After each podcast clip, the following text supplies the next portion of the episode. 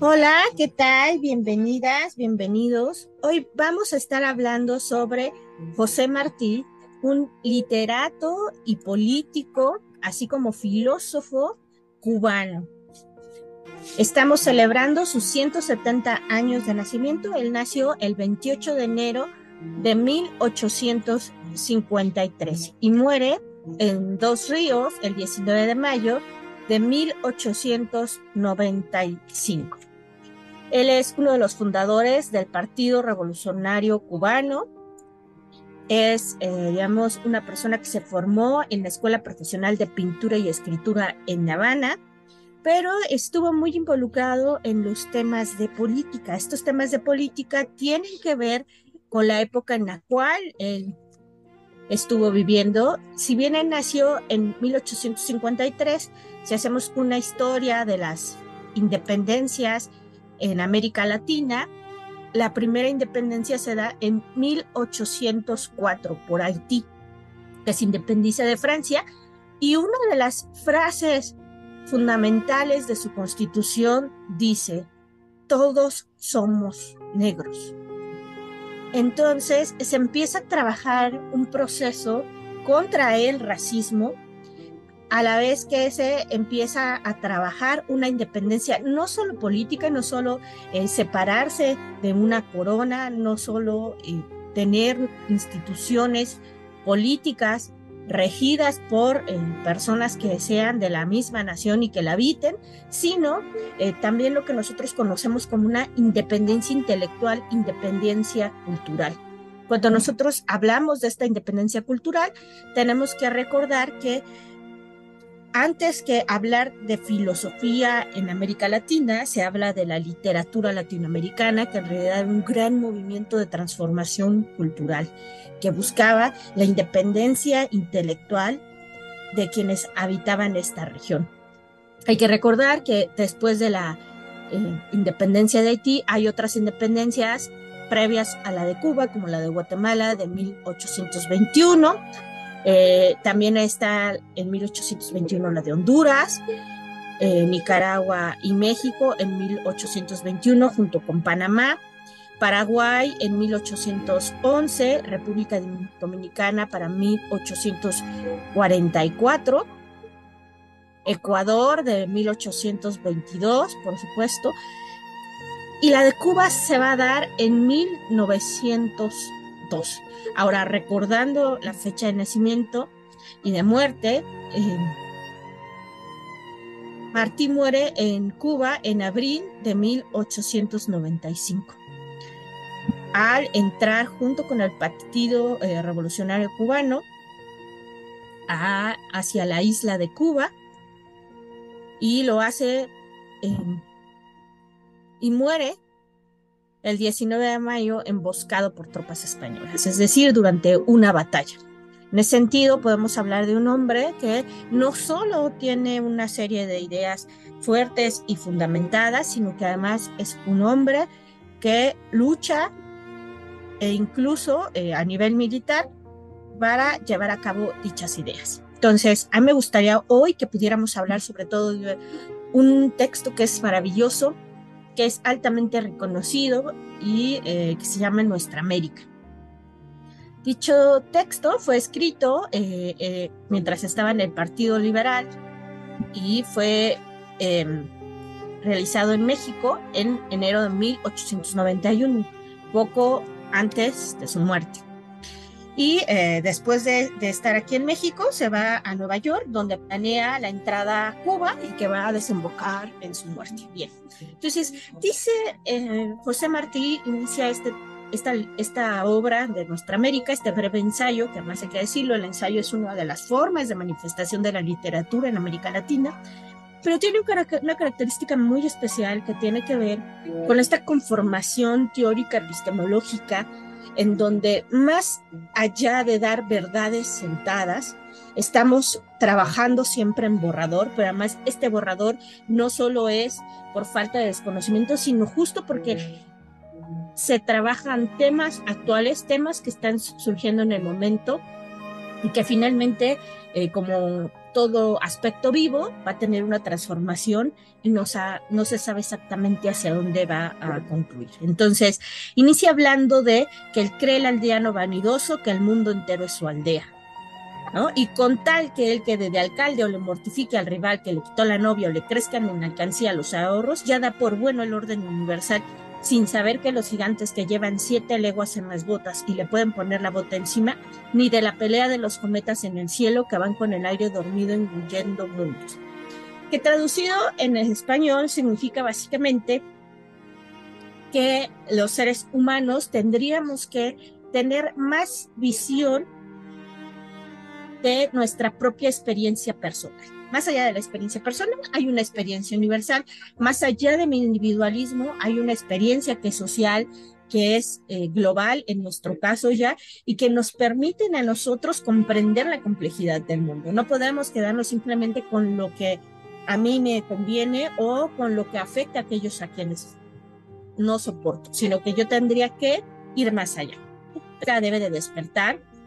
que es es, hora de tener las armas del juicio que vencen a las otras. Trincheras de idea valen más que trincheras de piedra, por supuesto, dándole un enorme peso más allá de lo militar a lo cultural, porque sabe Martí, al igual que muchos filósofos de la época, que de poco sirve independizarse de España de cualquier otro reino si las estructuras políticas, sociales y culturales se mantienen, si el racismo, clasismo y exclusión se siguen manteniendo.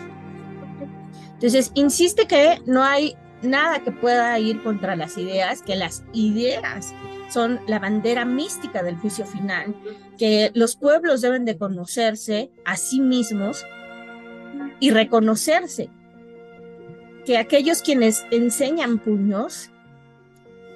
eh, que le tienen envidia, es decir, básicamente que debemos de dejar estar eh, combatiendo entre, eh, digamos, vecinos latinoamericanos para trabajar por una unidad en América Latina, que digamos ese también es un tema constante que vamos a encontrar en muchos literatos y filósofos de la época, que buscan que cada de las personas que colaboran puedan tener un buen arribo y puedan llegar a crear una unidad frente a estas otras unidades que se están formando, pero también frente a un vecino que es incipiente, a un vecino, eh, digamos que muchos, eh, digamos, le tomaron distancia, que son los Estados Unidos, que se independizaron del Reino Unido en 1776 y que les llevan, digamos, en ese aspecto,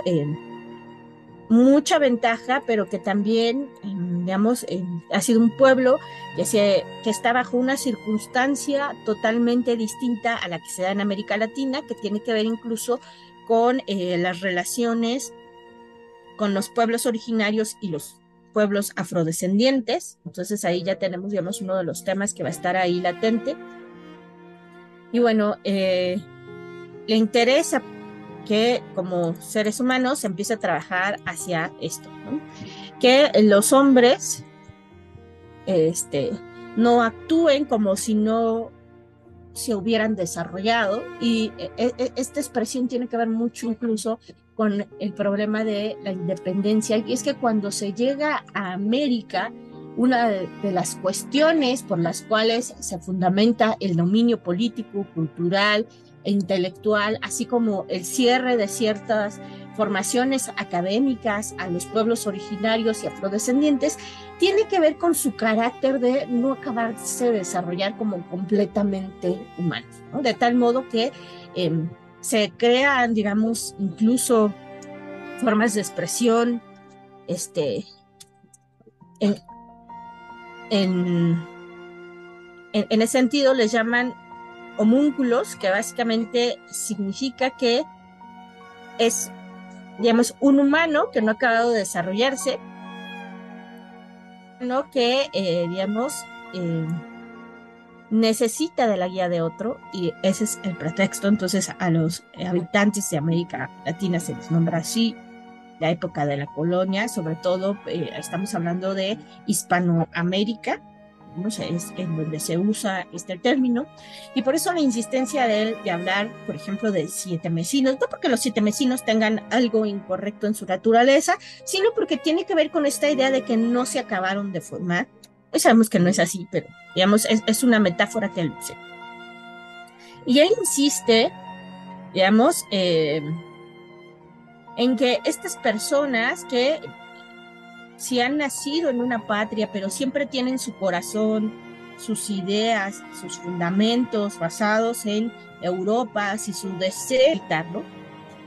Pues digamos que es muy triste porque él dice, estos son como hijos de carpintero que se avergüenzan de que su padre sea carpintero, ¿no? Estos nacidos en América que se avergüenzan por llevar el delantal indio de la madre que los crió y reniegan bribones de la madre enferma y la dejan sola en el lecho de las enfermedades.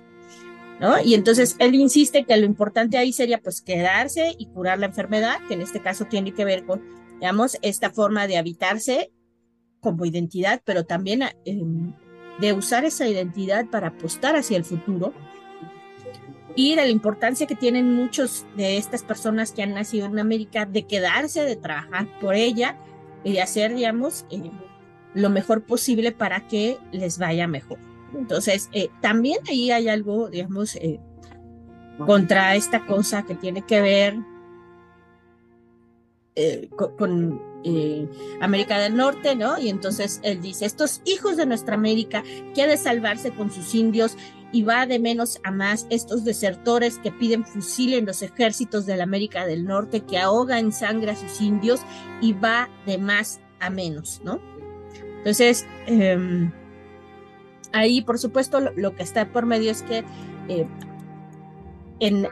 Norteamérica lo común fue, eh, digamos, una separación entre los pueblos originarios y el pueblo norteamericano,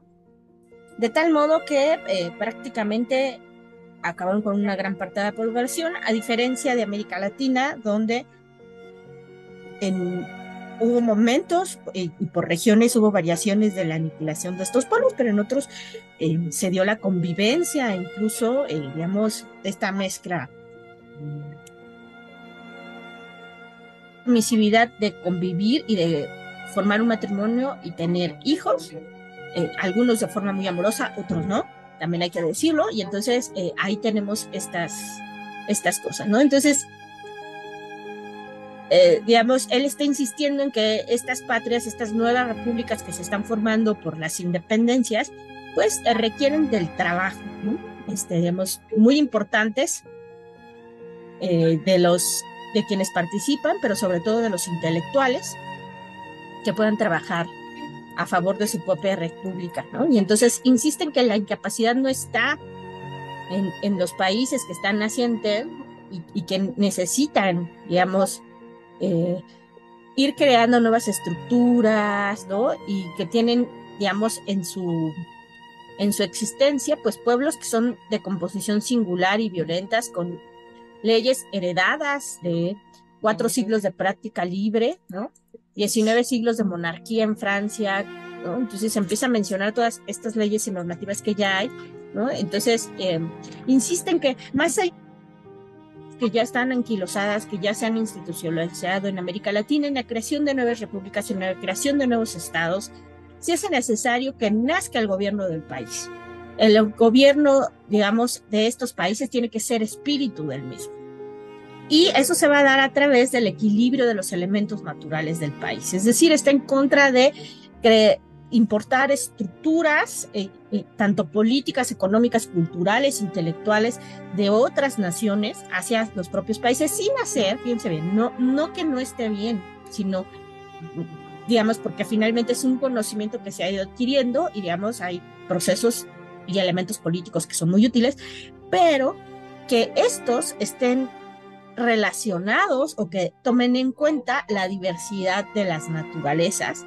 y, eh, digamos, de las estructuras sociales, políticas, económicas y culturales de cada país. Y bueno, eh, por supuesto está su pensamiento en donde él considera que los seres humanos naturalmente son buenos y que naturalmente, eh, digamos, apremian a la inteligencia superior y digamos, por eso cuando nosotros hablamos de cualquier país o de cualquier república que está naciendo,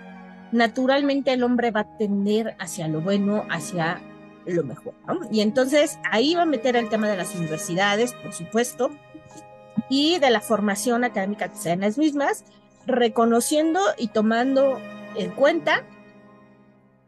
eh, que no hay ningún conocimiento de su propia región, que todo lo que aprenden lo aprenden sobre otras regiones, que conocen, eh, digamos, eh, cuestiones de política inglesa, francesa, pero que estas formas políticas, digamos, no, funcionan del todo bien, digamos, por estas por, estas cosas, este, digamos, eh,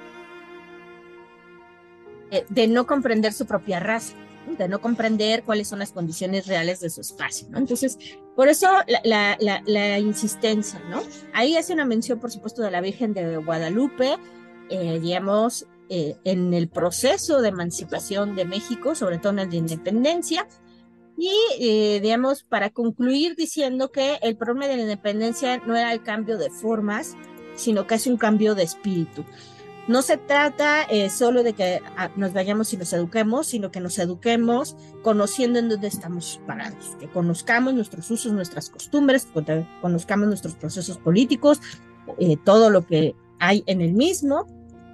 Y, digamos, una insistencia que es muy importante que hay en Martí, que tiene que ver con la anulación del concepto de raza. Dice, todos somos humanos, eso es lo importante.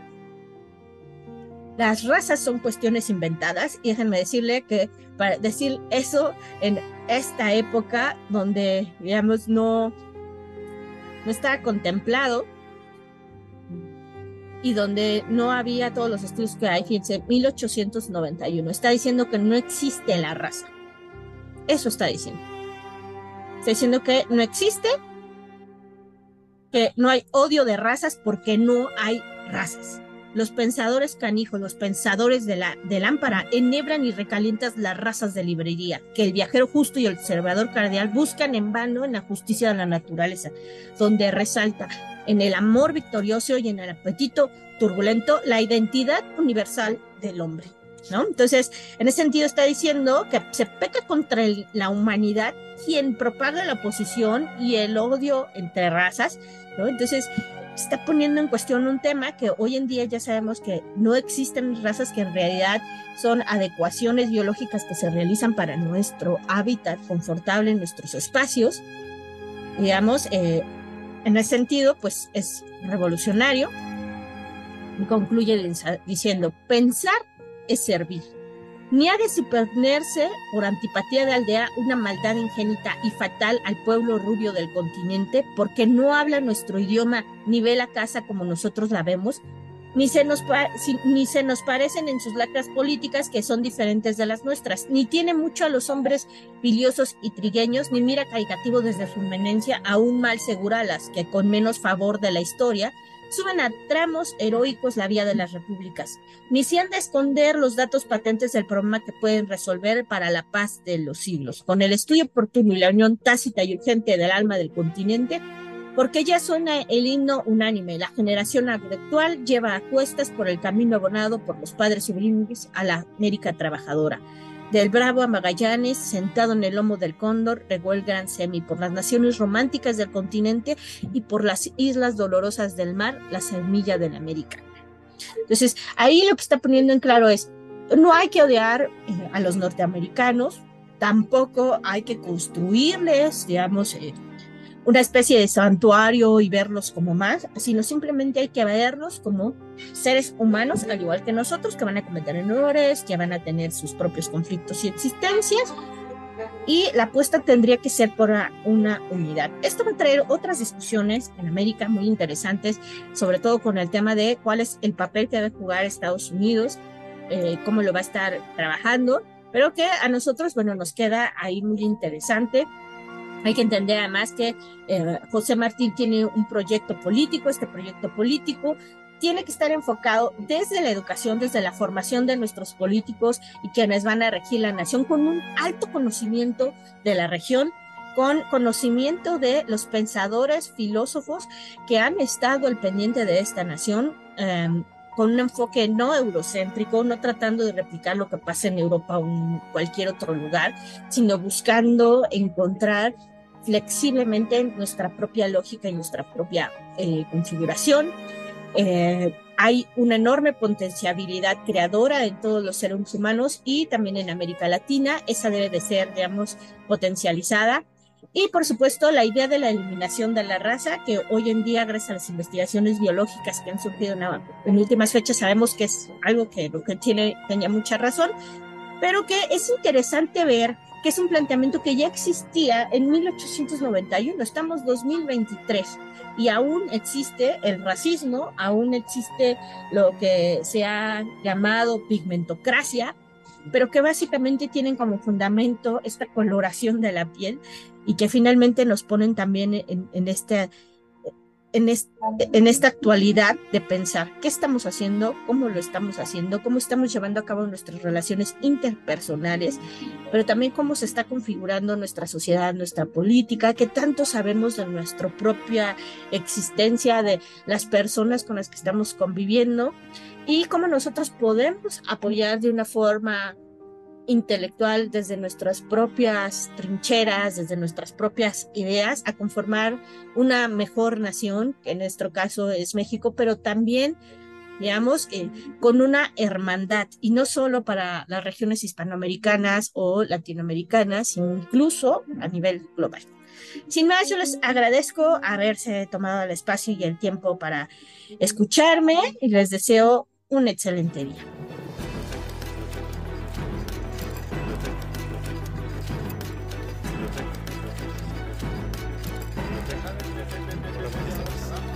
Ya vamos a cerrar. En 10 minutos empieza el cerro.